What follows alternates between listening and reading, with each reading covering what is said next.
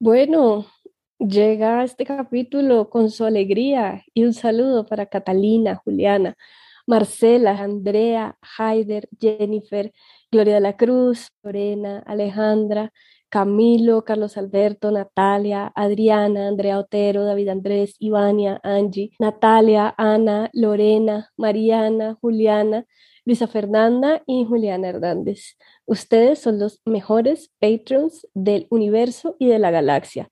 Así es, Enrique Peñalosa, estoy hablando de la galaxia. Cuando saludo a mis patrons porque me hacen muy feliz.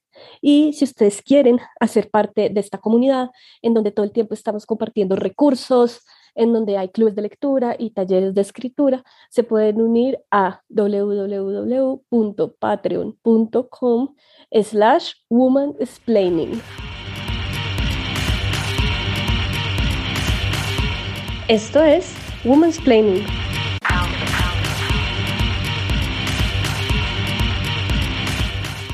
Es imposible pensar la salud mental sin pensar la historia de una ciencia que ha medicalizado y experimentado con el cuerpo de las mujeres.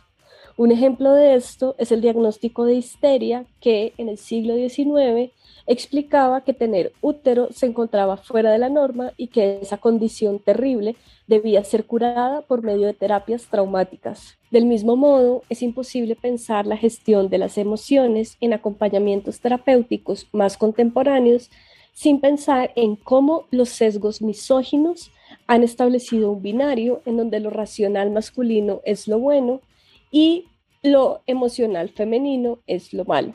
Es posible hablar de salud mental entendiendo las violencias y traumas que conlleva nacer en un cuerpo oprimido por el orden patriarcal. ¿De qué manera podemos gestionar emociones como la indignación, la rabia o la esperanza después de una contienda electoral tan intensa? ¿Cómo podemos hablar de salud mental en un país que lleva décadas de historia violenta y que hasta ahora empieza a entender la verdad de sus víctimas? Hoy, en Women's Planning, salud mental y emociones.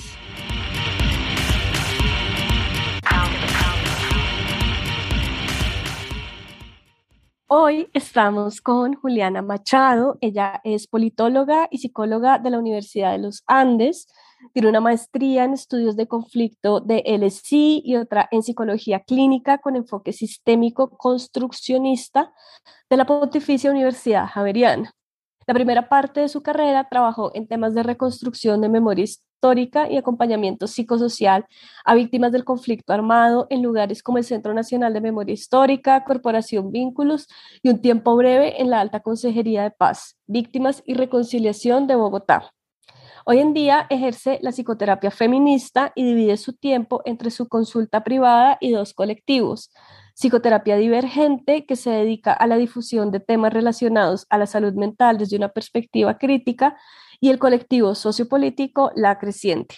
Hola, Juliana. Hola, Gloria. ¿Cómo estás? Bien, nervioso, soy muy fan. no, nada de nervios, nada de nervios. Vamos a empezar esta conversación con una pregunta que Lina quiere hacer de manera muy especial, entonces le dar la palabra a Lina. Adelante. Gracias, Gloria. Hola, hola, Juliana, y hola a todas. Y la primera pregunta tiene que ver, por supuesto, con lo que acaba de pasar, es decir, toda la campaña electoral. Para muchos de nosotros el, el, sentimiento que queda después de lo que ocurrió el domingo pasado, por supuesto, es el de la esperanza, ¿no? Que para muchos de nosotros y nosotras es un sentimiento inédito. Yo quería empezar preguntándote qué hacer con ese sentimiento, cómo, cómo tramitar eso nuevo para muchos eh, y muchas que es la esperanza en términos políticos en un país como Colombia que nunca había tenido un gobierno de izquierda como el que quedó? Bueno, Lina, muchas gracias por la pregunta. Ustedes, muchas gracias por invitarme. Me encanta venir a conversar con ustedes cuando me contaste un poco alistando esta conversación, que parte de la pregunta iba a ser qué vamos a hacer con la esperanza, yo dije, pues pucho, no, ni idea, ¿no? Como yo estoy tan, tan nueva como, como todos y todas las demás en que el candidato por el que voté, por el que hice campaña ganó, entonces estoy también como, ¿cómo se siente esto? ¿Qué hago con todo esto? Y lo que creo que para mí viene en este sentido es una construcción colectiva que empezó incluso antes de, la campaña misma, ¿no? Francia decía en estos días lo electoral es un medio, no es un fin, es decir, claramente es un hito porque ganamos, pero no ha pasado nada, es un gran entre comillas en el sentido de que el trabajo que se venía construyendo pues continúa desde el lugar que cada uno, cada una tiene en este gran proyecto colectivo. Y me parece muy importante en ese sentido recordar que esta apuesta política es una apuesta colectiva, no es una apuesta individual, y por ende pues estamos justamente pensando en cómo contribuirá eh, y participar y colaborar en lo que será este gobierno desde distintos lugares.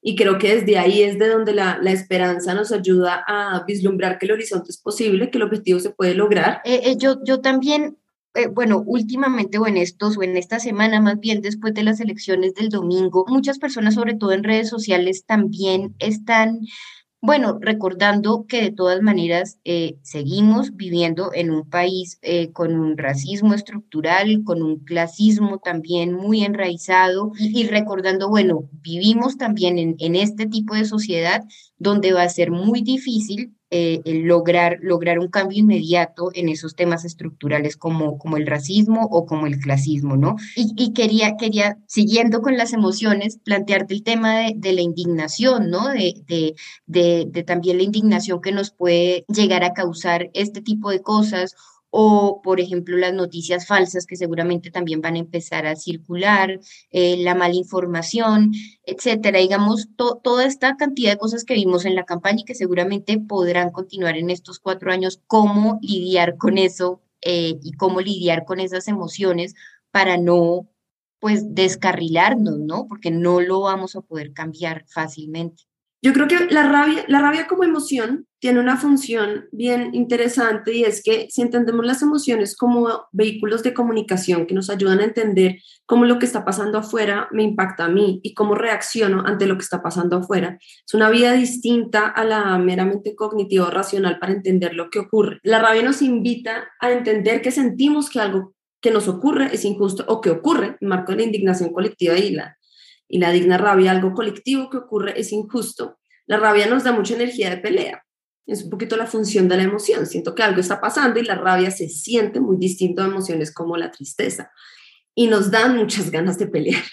Y creo que frente a eso, ahí es donde hay que valorar o evaluar, listo, esto me está efectivamente generando mucha rabia y mucha indignación, sea porque viene desde un lugar de ignorancia, o sea porque viene de un lugar de malicia, pero ¿qué tanto sentido tiene pelear? Yo creo que justamente tenemos que estar en el trabajo de estar disputando los narrativa. Y las fake news un poco hacen eso, hacernos voltear en círculos alrededor de eh, noticias falsas, desvirtuando cosas un poquito absurdas, pero me parece bien interesante atender un poco la, el mensaje de la rabia y es que va a ser va a ser bien difícil. Creo que van a haber un montón de ataques desde distintos lugares y claramente esto va a generarnos un montón de rabia e indignación y creo que desde ahí lo que hay que hacer es mirar qué quiero hacer con esto. ¿Qué quiero hacer con esta emoción que además no tengo yo, que tenemos de manera compartida? Queremos organizarnos, queremos salir, queremos marchar, queremos eh, disputar las fake news, queremos eh, meterla a un proyecto colectivo, como qué queremos hacer con esto que me genera, poco para no desgastarnos, que creo que es otro de los eh, riesgos, sobre todo en redes sociales, como esto de estar en pelea, en pelea, en pelea, en pelea, en pelea, pues eso claramente nos puede desgastar y permitirnos un poco poner la energía donde queremos ponerla, en lo que queremos construir.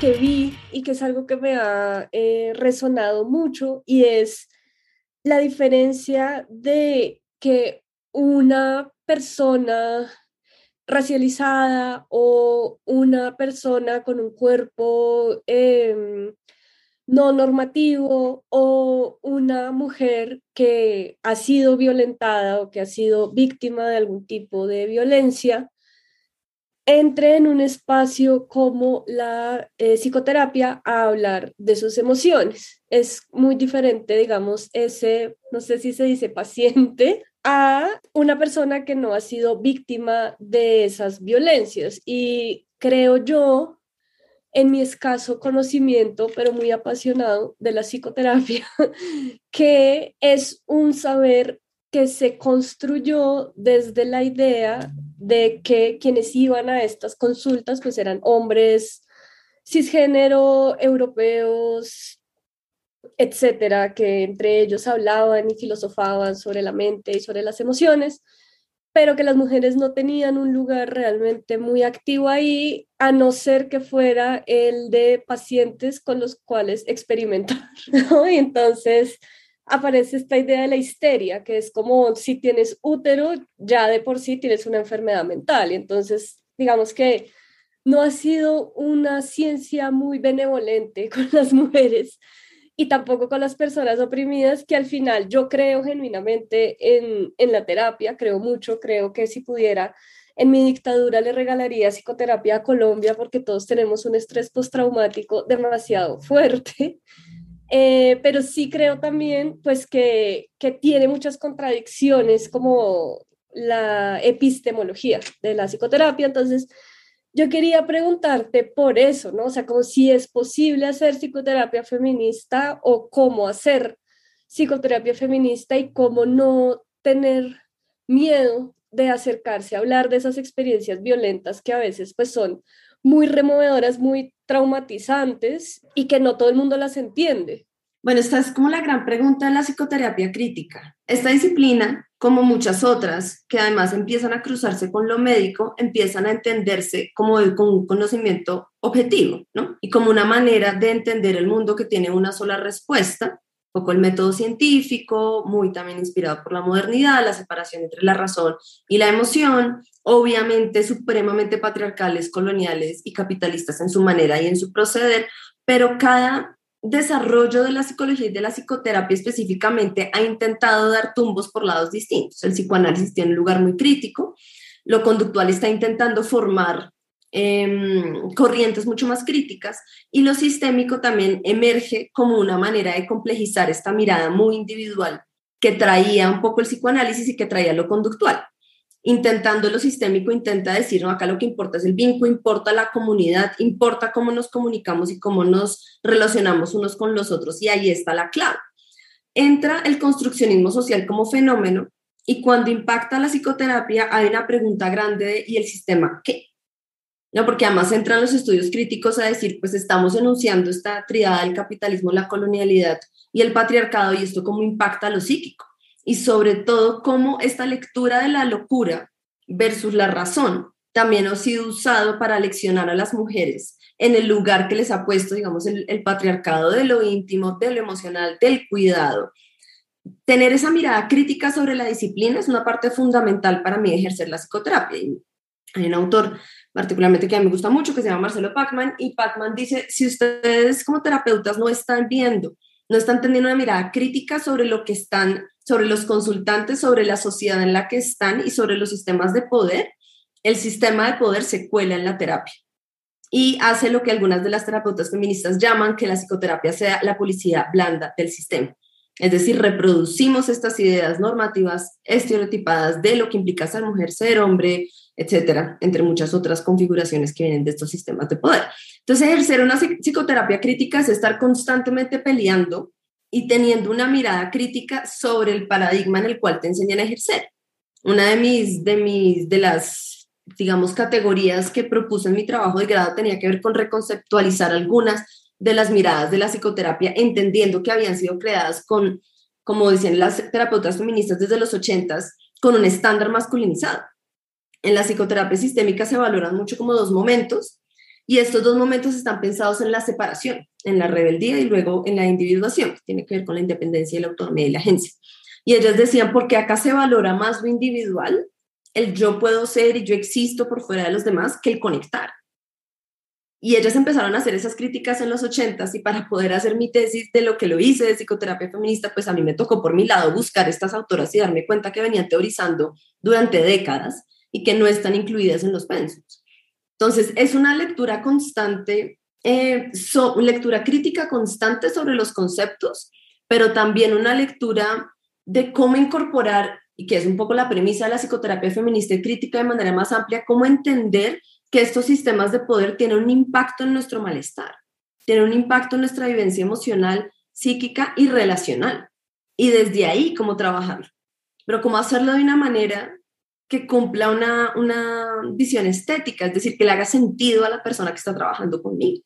Porque no necesariamente hablar de patriarcado, no necesariamente hablar de colonialidad, no necesariamente hablar de la matriz de opresión le va a hacer sentido a muchos de mis consultantes. A muchas sí, pero a otras no. Y antes de querer llegar a dar como una clase de conceptualización teórica que pasa en la terapia, evidentemente, mi trabajo tiene que estar en cómo entender cómo esos conceptos se traducen en la vivencia emocional y desde ahí poder trabajarlos, pero siempre con una mirada de emancipación, es decir, con una mirada de cómo crear, crear unos guiones no normativos, unos guiones alternativos a los que los valores patriarcales, capitalistas y coloniales quieren que tengamos. tener esa mirada es fundamental, implica estar constantemente en estos dos lugares, en el lugar de lo político y lo crítico y en el lugar de lo psicoterapéutico y en el lugar de la emoción. Esto que tú dices me recuerda mucho como ese meme que yo amo, que es como, no sé si hay, si hace depresión o mucho capitalismo afuera, como que es eh, muy difícil pensar una cosa sin la otra. Y me parece interesante pensar en algo que tú dices y es, digamos que, bueno, si para Freud el psicoanálisis era como la cura a través de la palabra, si pensamos en esa frase, está esta idea de salud, ¿no? Y esta idea de salud, que es como una idea de lo normativo, pues se opone a lo enfermo. Y entonces, digamos que esto lo hablamos en, en otro capítulo que tuvimos muy interesante sobre las transmasculinidades y sobre cómo el discurso psiquiátrico, por ejemplo, siempre quiere como decir, ¿no? y poner eh, en cajas eh, las experiencias de las personas y como, por ejemplo, la homosexualidad, pues había sido considerada una enfermedad mental hasta hace muy poco y como la hiperproductividad capitalista nunca ha sido considerada una enfermedad mental, habría que pensar eso, ¿no? Y, y también con Lina pensábamos mucho pues estas ideas de lo que se busca curar, ¿no? Que es algo pues de lo que tú nos estabas dando pistas ahora, como la mujer es la loca. Algunas terapias yo sí creo que buscan como ponerle el rayo normalizador a cierto tipo de expresiones emocionales que pues que son muy importantes, ¿no? Y como que todo lo que tú estabas hablando me parece muy interesante de esta idea de la, el binarismo entre razón y emoción. Entonces, cuando una mujer es muy emocional en su trabajo, pues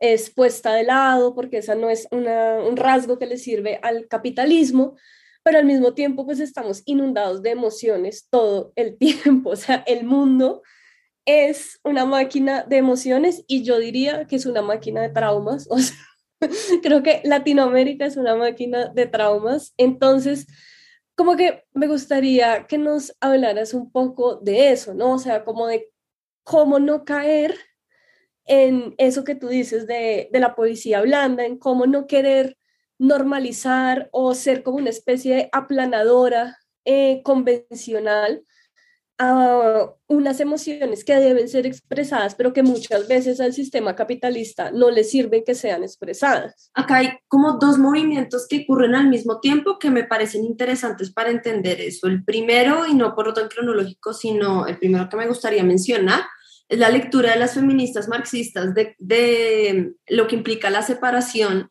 entre la producción, el trabajo asalariado, el mundo público, la razón y la reproducción como el trabajo eh, feminizado, no remunerado, de cuidado, de la emoción, de la intuición, de la ternura, etc. Esa división que se crea para poder mantener un poco la fuerza de trabajo, la reproducción de la fuerza de trabajo, se rellena de un montón de contenido y en ese rellenar de contenido y en ese aleccionarlo, mientras el capitalismo va haciendo esta división, el patriarcado va de la misma mano, pues queriendo también patologizar todo aquello que se sale de este binarismo de la razón afuera, el hombre afuera tomando decisiones serenas y racionales y la mujer adentro con la emoción. Cuando las mujeres empiezan a salir al trabajo eh, remunerado, pues todos estos imaginarios se cuelan también a cuando las mujeres ocupan el espacio eh, público. Y empieza entonces a aleccionarse a las mujeres para no expresar esto que se construyó como la feminidad, de lo emocional, de lo intuitivo, etc. Y al mismo tiempo, pues antes de eso, entra el capitalismo queriendo separar la razón de la locura. En nuestros textos, Angela Davis nombra de una manera como muy astuta, me parece a mí, como las instituciones psiquiátricas son parte del continuo de violencia que viene del Estado está el, el, centro industrial carcelario, pues, y también están en las instituciones psiquiátricas como este lugar para ejercer unas violencias contra las mujeres y también para leccionar ciertas conductas y comportamientos y expresiones emocionales. Entonces, toda esta máquina está andando al mismo tiempo, queriendo reforzar un binario. Obviamente la heteronormatividad, la familia, etcétera, etcétera, todo esto se va reforzando desde distintos lugares, incluyendo la noción de cordura y de locura. Por eso también todo aquello que se sale del binario eh, heteronormativo entraba dentro de los diagnósticos psiquiátricos a curar. Y toda la movida antipsiquiátrica en parte también está queriendo responder a esta patologización de la vida.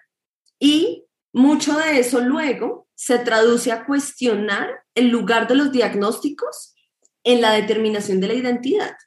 Una persona puede sufrir de depresión, eso no la hace depresiva. Es decir, la identidad es algo distinto algo que me puede ocurrir. Y en ese sentido, claramente el sistema capitalista eh, premia muchísimo la sobreproductividad, pero también nos quema. Entonces tenemos personas con desgaste emocional, en inglés y más conocido el burnout, eh, tenemos personas con una hiperproductividad altísima y con un montón de dificultades en otros aspectos de la vida, y son justamente dolores que son difíciles de atender porque el sistema te lo está, te lo está premiando todo el tiempo. Justamente eh, Nancy Fraser en su lectura de la división entre la esfera de producción y reproducción dice acá lo que pasa es que la reproducción también se empieza a chiquitar y pues eh, Federici lo menciona mucho también, ¿no? Como es lo no remunerado y como el capitalismo también tiene estas contradicciones internas pues empieza a chiquitarse toda esta parte de la vida, del cuidado de los vínculos, de lo que hace que la vida pueda reproducirse y pueda vivirse. Y eso claramente, cercenarnos los vínculos, pues nos genera mucho dolor. Mucho de lo que yo atiendo en consulta son sensaciones de soledad, de aislamiento.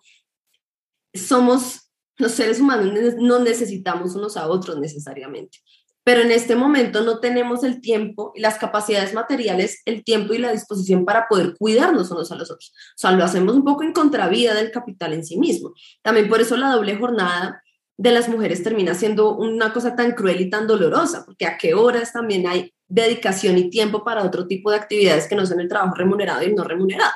Obviamente la depresión como enfermedad existe, yo no me voy a poner en el lugar de decir que no, pero sí creo que estamos en un sistema que lo que termina es deteriorando nuestra salud mental, generándonos un montón de dolores y eso ha llevado, además, en un sistema de salud que no funciona muy bien ahora, a medicalizar y sobremedicalizar algunos de, los, de las enfermedades psiquiátricas y simplemente es como, bueno, acá está tu, tu medicación, ve y trabaja, ¿no? Importante es que puedas producir y no necesariamente en el marco del sistema de salud hay el tiempo, la formación o la capacidad para mirar, bueno, ¿qué está generando este dolor?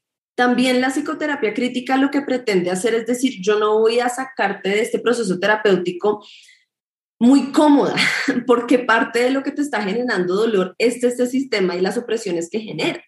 Lo que te puedo sacar es en resistencia a y entendiendo un poquito mejor cómo es que este sistema te está generando ciertos dolores. Y creo yo que en esta división justamente de lo feminizado como el lugar de la emoción y lo masculino como el lugar de la razón, también termina siendo como un insulto que pretende aleccionar. Cuando se usa en contra de los hombres es una manera de señalarles como feminizados y por ende aleccionarlos y decir no a esta masculinidad que se tiene que estar constantemente renovando, como dice Rita Segato. Y eh, cuando se acusa a las mujeres, pues es, es también una patologización de la emoción. Yo recibo algunas mujeres que me hablan en consulta de me siento desbordada y yo las veo tranquilas. Digo, desbordada, ¿cómo? No, se me salió una lagrimita y yo, o sea, estás llorando normal, ¿no? Como que de alguna manera la expresión emocional se vuelve este lugar tan satanizado porque además no nos permite producir como una maquinita todos los días de la misma forma, que tenemos que, los procesos terapéuticos tienen que hacer un desaprendizaje que las emociones son parte de la experiencia humana y no hay emociones buenas y emociones malas, ¿no? Y todo esto es un proceso que debería venir de la mano con cualquier proceso de acompañamiento.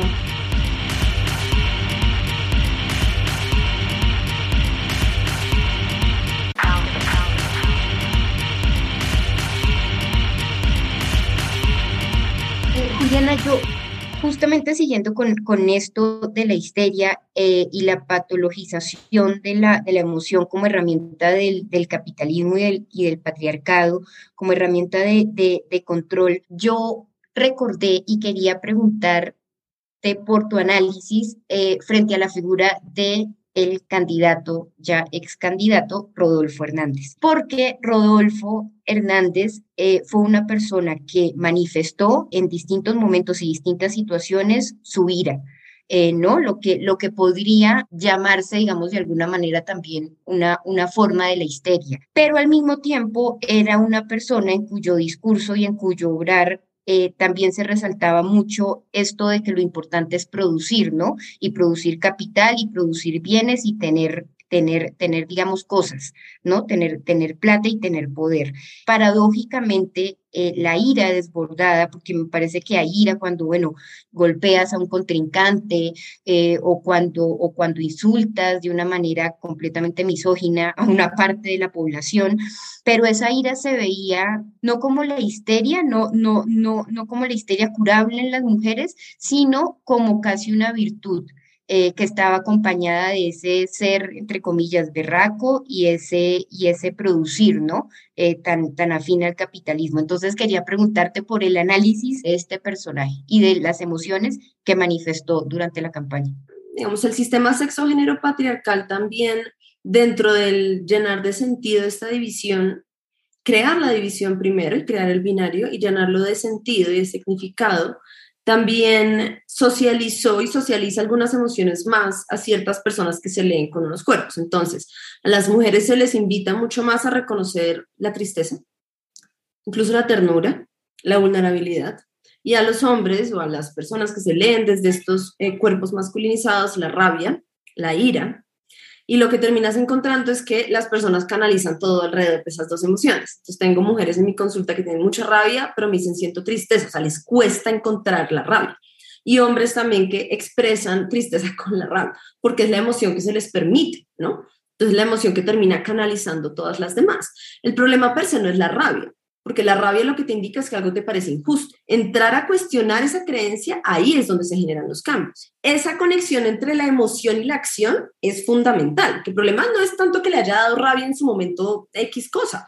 Eso nos puede dar rabia una cantidad de cosas. El problema es la acción que el sistema en el que estamos le habilita a pensar que puede tomar y que puede tomar frente a las cámaras. Digamos, cuando salió este video de él golpeando, creo que fue al concejal de Bucaramanga, pues yo pensé, si esto es lo que hace en cámara, que hace fuera de cámara, ¿no? Entonces creo que ahí hacer la conexión entre la emoción y la acción es fundamental y también la creencia, que hace que una persona te contradiga, te genere esta cantidad de rabia. Y ahí es donde creo que hay que empezar a cuestionar esos mensajes. Es muy distinta la digna rabia y, y el reconocimiento que me genera rabia que estemos en un sistema que cree subjetividades oprimidas y unas desigualdades estructurales tan grandes a la rabia patriarcal de un hombre que agrede a su pareja porque su pareja se fue en minifalda.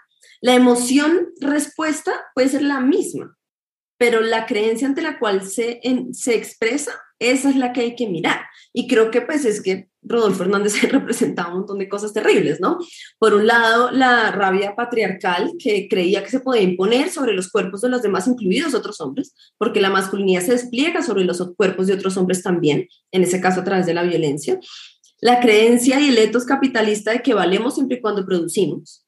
Y por ende lo que hay que hacer es producir hasta el cansancio, literalmente hasta el absoluto y completo agotamiento. Y además, pues una reproducción de un montón de lugares comunes. Yo quería preguntarte por la culpa femenina porque es algo con lo que eh, bastantes de nosotras nos sentimos identificadas y me, y me parece que es de nuevo una herramienta más en esa patologización eh, de, lo que, de lo que debe ser el comportamiento eh, femenino, una herramienta muy útil justamente para leccionarnos, ¿no? La culpa es una emoción eh, para mí fascinante porque nos permite ver que generamos un daño y nos permite también entender que ese daño lo podemos saldar. Y esa es la parte un poquito de agencia y toma de responsabilidad. Entonces, si lo ponemos en un ejemplo más interpersonal, si yo estoy con una amiga, mi amiga me cuenta un secreto y me dice un secreto no le, puedo, puedes contar a nadie y yo voy y le cuento a mi pareja y mi pareja le cuenta algo más y le armo un lío a mi amiga, yo voy a sentir culpa. ¿Qué voy a sentir? La cagué, cometí un error, hice un daño y tengo una responsabilidad, puedo saldarlo, puedo hacer algo. Esa es la agencia. La culpa es fundamental para que podamos vivir en comunidad porque nos ayuda a impulsarnos a reparar un daño a la comunidad o a la persona. Eso es en lo interpersonal, pero entonces, ¿cómo entra a obrar la culpa como una herramienta de los sistemas de poder? Pues la culpa ha sido una de, los, de las herramientas para mí más claras en la construcción de lo que algunas autoras llaman em, la feminidad normativa, que es una dupla de tres cosas, modelos de perfección, culpabilización y desagenciamiento. Entonces, la culpabilización patriarcal entra porque lo, cuando se hace esta división entre masculino y femenino, pues lo masculino está jerárquicamente por encima de lo femenino. Entonces lo femenino es lo alterno, es la otra edad, es lo otro, y constantemente el sistema nos invita a sentirnos culpables por existir, por existir en el mundo, por ser personas en el mundo. Y genera toda esta cultura de la culpabilización, también como una manera de leccionarnos y mantenernos un poco sobre la raya de lo que debe ser el, en el, entre comillas, el binario patriarcal, ¿no? Cuando entramos a analizar, por ejemplo, la culpa de una mujer que me dice, me siento culpable porque salí a la calle con una minifalda y a mi pareja no le gusta. Y yo entro entonces a discernir estos dos elementos. ¿Qué daño hiciste y qué responsabilidad tienes? Entonces el daño, pues le hice daño al ego de mi pareja. ¿Ok? ¿Y, ¿Y cómo lo arreglas? ¿Le pides perdón por ponerte algo sobre tu cuerpo? ¿Le pides perdón por, por haberle herido su ego, que cree que tiene dominación sobre ti, sobre tu cuerpo y lo que te pones y lo que no. Ahí cuando uno empieza a desarmar la culpa, dice, yo no tendría por qué sentirme culpable sobre esto, yo no estoy ejerciendo un daño, le estoy haciendo un daño al patriarcado. Entonces la culpa es una de estas emociones que uno tiene que revisar y decir qué, qué tipo de sociedad estoy construyendo acá con esta culpa que siento. La idea es que uno pueda revisar y revisitar y decir qué tanto esta culpa es una culpa patriarcal es una culpa que a lo que me lleva, si le hago caso a la culpa, es aleccionarme esta idea de yo tengo que vestirme según lo que le parece a mi pareja, no puedo bailar con nadie más, tengo que pedirle permiso, etcétera, etcétera. O es una culpa que en lo interpersonal me ayuda a saldar daños. Que uno de los discursos que me parecía un poquito peligroso es esta idea de satanizar la culpa.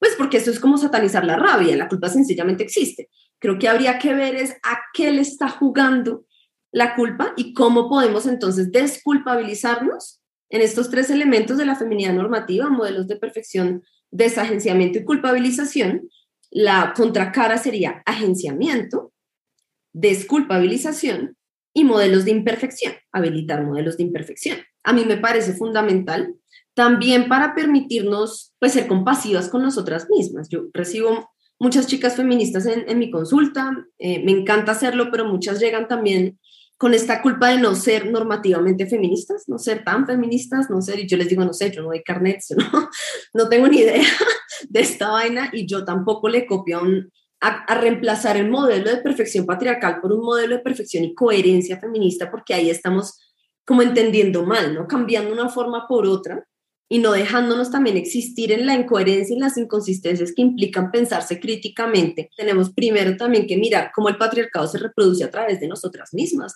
y eso implica una mirada compasiva a las formas en las que nos comportamos. Creo que cuando desterramos la culpa también desterramos la posibilidad de hacernos responsables las unas a las otras. Ahora, creo que para salir del embrollo de la culpa, poco lo que yo hago es preguntar si cambias la palabra por culpa por responsabilidad a que llegas. ¿Te hace sentido? Si te hace sentido, ok, ¿qué puedes hacer ahí? No te hace sentido, tal esa culpa no pertenece tanto a una construcción comunitaria, comunitaria y colectiva, sino más a un mensaje de los sistemas de poder. Dices varias cosas que me llevan a pensar otras varias cosas. Y es como, voy a intentar hacer dos preguntas ya para finalizar, creo que van a estar metida en una, entonces vamos a ver cómo nos va. Y es que, por un lado, creo que volvemos a lo mismo que hemos hablado desde el principio y es como la importancia de entender que este sistema nos ha hecho, nos ha querido aislar y creo que más como dentro del sistema neoliberal, como el que es el único, el que puede pagar, el que puede acceder es el rey. Y la otra vez estaba hablando con una amiga que escucha el podcast y va a estar escuchando esto estábamos chismoseando de otro amigo que está, está con y entonces las dos hemos sido eh, consejeras y como que mi amiga me decía algo muy sabio y era como, pues es que al final no creo que eso sea un problema, un mal de amor, sino que es un mal como de esta sociedad que está enferma y todos le tenemos miedo a todos y nadie quiere relacionarse con nadie, pues porque duele y desconfiamos del otro, pero es también por el sistema. Y yo creo que sí, digamos, se vuelve mucho más radical una apuesta por lo colectivo, que era lo que hablabas al principio con, con todo esto que está pasando ahora en Colombia, con nuestro presidente electo, Gustavo Petro, y nuestra vicepresidenta electa, Francia Márquez. Y es que tal vez pueda existir el poder de lo colectivo, que igual es muy extraño porque entonces vemos a Petro hablando con Uribe y es como, no, ¿qué está pasando aquí? Esta es una teoría de conspiración. Petro era el de Uribe, no puede ser, tengo que desconfiar, ¿no? O sea, como que es imposible pensar en un tejido social para nosotros porque, como lo dije anteriormente, toda Colombia tiene estrés postraumático y todos necesitamos terapia. Y luego esto me lleva al otro y es que escuchándote hablar de la culpa, por ejemplo, yo pienso como qué tan importante y qué tan necesario es pues que las víctimas del conflicto armado de este país tuvieran un apoyo eh, de psicoterapia que sé que existe de alguna manera, pero yo sigo pensando que es muy, muy débil, pues por los recursos, también creo que hay como una gran estigmatización a la salud mental en esta sociedad colombiana. Y como, o sea, que realidad paralela del multiverso sería si los, los perpetradores de los crímenes pudieran tramitar todas esas emociones, entender su culpa, hacerse responsables de ciertos actos, etcétera, etcétera. Pero sigo pensando que la salud mental en Colombia es para muy pocos. O sea, sí hay esfuerzos desde lugares estatales, pero no es realmente pues un acompañamiento como real, pues como el que debería tenerse responsablemente. Entonces como que me quedo pensando en eso, como como necesitamos recuperar el tejido social, necesitamos dejar de desconfiar en el otro y a la vez desde que nací me dijeron que el guerrillero me iba a matar y que Pablo Escobar me iba a llevar en la boca a ponerme un collar bomba. Entonces, no sé, siento que, que esas son las cosas que, que, me pregunto, ¿no? Como, ¿cómo podemos gestionar la salud mental en Colombia, Juliana? Cuéntanos, una pregunta sencilla para terminar. Los últimos dos minuticos rápidamente, si pudieras resolver la salud mental, ¿qué harías? Em, Exacto. En conclusión, eh, vivir sabroso. Gracias. En conclusión, vivir sabroso. Pues, digamos, hay como varias, varias cosas que son muy importantes frente a lo último que mencionas en, en tu pregunta, pero va a arrancar con lo primero y es esta anécdota de tu amigo entusado. Y yo creo que estamos en, una, en, en un modo de vivir que no nos permite poco la, la banda ancha para el procesamiento emocional. El desamor es profundamente doloroso, el duelo es profundamente doloroso, eh, y necesitaríamos un poco más de flexibilidad en lo laboral, necesitaríamos de nuestros vínculos, necesitaríamos de tiempo libre, un poco más o la posibilidad del acceso a, para darnos el tiempo y la posibilidad de tramitar las emociones dolorosas y difíciles que existen en la vida. Y creo que una de las razones por las cuales las personas se aíslan no es solo porque el desamor duela, sino porque justamente el desamor duele y yo no puedo hacer nada más que seguir trabajando o sea, si tengo el chance, descanso un poquito, pero la gran mayoría de las personas no lo tienen. Y además no tengo la posibilidad necesariamente de estar acompañado y estar dándole el tiempo que requiere el procesamiento emocional de, la, de las emociones difíciles. Una de las cosas más difíciles que tengo que hacer yo es atender personas que vienen o con diagnóstico de desgaste emocional de burnout como tal, o muy cerquita a, y saber que lo que uno necesita hacer ante eso es parar es parar y descansar y saber que la persona con la que estoy hablando probablemente maestro yo no puedo parar. No puedo. Tengo que pagar el arriendo, tengo que pagar el mercado, tengo que pagar el colegio de mis hijos, sencillamente no puedo. Entonces, poco mi conocimiento entra en contradicción absoluta con las condiciones materiales y ahí se vuelve un, un malabareo entre cómo acompañar el desgaste entendiendo que no se puede parar y eso es mucho más difícil de lo que tendría que ser si pudiéramos tomarnos cierto tiempo para tramitar ciertas emociones y si nos tomáramos en serio el procesamiento emocional, ¿no? Eso, digamos, por, por el lado de lo, de lo primero que preguntaste, y me lleva un poco a lo que, a lo que mencionas en torno al, al, acompañamiento psicosocial o psicológico, clínico, incluso psiquiátrico a víctimas del conflicto armado. En Colombia, pues tiene muchos avances muy interesantes, entre eso la sentencia T045, entre eso el desarrollo del PAPSIBI, entre eso también todo el desarrollo de lo que sería el Plan Nacional de la Salud Mental, también el punto 5 del acuerdo de víctimas todo lo que punto 5 del acuerdo de paz la ley de víctimas, también la ley de víctimas, todo, llevamos un montón de tiempo de desarrollos que son muy interesantes en términos de legislación y hay muchos desarrollos en lo psicosocial que son muy potentes. De nuevo, creo que esta es una tradición latinoamericana muy fuerte que no creo que exista de las mismas maneras en otras partes del mundo, que es fundamental acompañar el dolor psíquico y emocional de la mano con una comprensión del contexto, no separarlos y al mismo tiempo entender que la reparación a víctimas requiere un montón de dimensiones, entre lo material, o sea, ahí las siglas del acuerdo de paz son fundamental, ¿no? Verdad, justicia, reparación y no repetición. Dentro de la reparación debería estar el acompañamiento psicológico más en el marco psicosocial de las heridas que causa la guerra. Pero esto, sin estos otros componentes, un acompañamiento psicológico es insuficiente. Sin acceso a la verdad, sin reparación material y poder rehacer la vida, sin garantías de no repetición, pues yo puedo acompañar, pero es, es, es, sencillamente insuficiente. Y si trasladamos del conflicto armado a los sistemas de poder, es decir, la precarización que genera el capitalismo, por ejemplo, hice un post hace, pues hace ratico, uno de los primeros que hice cuando como volví mi cuenta de, de, de, la, de lo personal, lo más profesional, era la, la pobreza no se terapea, ¿no? Y es también entender que la precarización material tiene unos impactos en la salud mental que son muy grandes yo acompaño los impactos, pero si las condiciones materiales no cambian, no estamos haciendo nada. Entonces yo creo que el desarrollo psicosocial de Colombia es muy interesante, proyectos como el PAPSIBI han sido muy interesantes, organizaciones como ABRE, que ya no está, y como Vínculos, que continúan, hacen trabajo maravilloso y magnífico, pero constantemente nos enfrentamos con la idea de que si esto no viene acompañado con otras, con otras iniciativas de parte del Estado, va a ser eternamente insuficiente.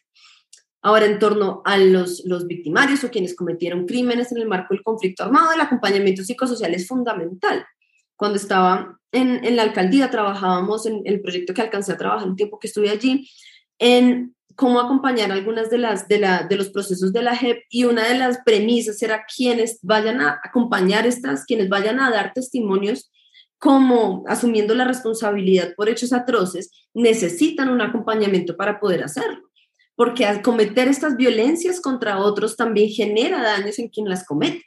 Obviamente acá pues la prioridad es la voz y la vida de las víctimas, pero quienes ejercieron estos hechos también requieren de un acompañamiento y más aún si queremos que vuelvan eh, a vivir por fuera de los marcos de, los grupos armados, ¿no? Necesitamos también entender que este proceso de, de sanación, curiosamente Colombia tiene índices bajitos de estrés postraumático, pero eso no quiere decir que no, que no suframos, ¿no? Y que no nos duela, que aunque no hayamos sido víctimas directas del conflicto armado, pues afectan la manera en la que nos relacionamos los unos con los otros, afectan el tejido social. Entonces también abordar eso desde lo educativo, desde las condiciones materiales, también con una transformación importante del sistema de salud, porque en el sistema de salud como está actualmente, pues brindar un acompañamiento de calidad cuando una cita a psicología con EPS se demora dos meses y la siguiente otras tres y el psiquiatra unas seis, pues no, o sea, eso no, no hay forma de garantizar un proceso de calidad así. Poder hacer una transformación también del sistema de salud, pero sobre todo una mirada que comprenda que una cosa va con la otra. En la salud mental, sin las condiciones materiales, sin la salud física, sin el trabajo comunitario, sin el trabajo educativo, siempre van a ir como ruedas sueltas. Juliana, de verdad, muchísimas, pero muchísimas gracias por estar con nosotras hoy. Creo que ha sido muy esclarecedor tener esta conversación con nosotras y si ustedes quieren saber más del trabajo de Juliana, pueden encontrarla en Instagram en arroba m Juliana Machado F. Allí ella comparte muchas de las cosas de las que hablamos hoy. Y si a ustedes les gusta este podcast, eh, por favor, de rodillas les pido, les ruego que nos recomienden a todos sus amigues o que nos pongan cinco estrellas. Excelente servicio en eh, cualquier lugar donde ustedes escuchen sus podcasts. Recuerden que estamos en todas las plataformas, estamos en Deezer, en Spotify, en Apple Music y que somos el podcast número uno de humor en Colombia porque medicalizar y perseguir los cuerpos femeninos en pos de un discurso completamente violento que no favorece la salud mental de nadie es muy, muy chistoso.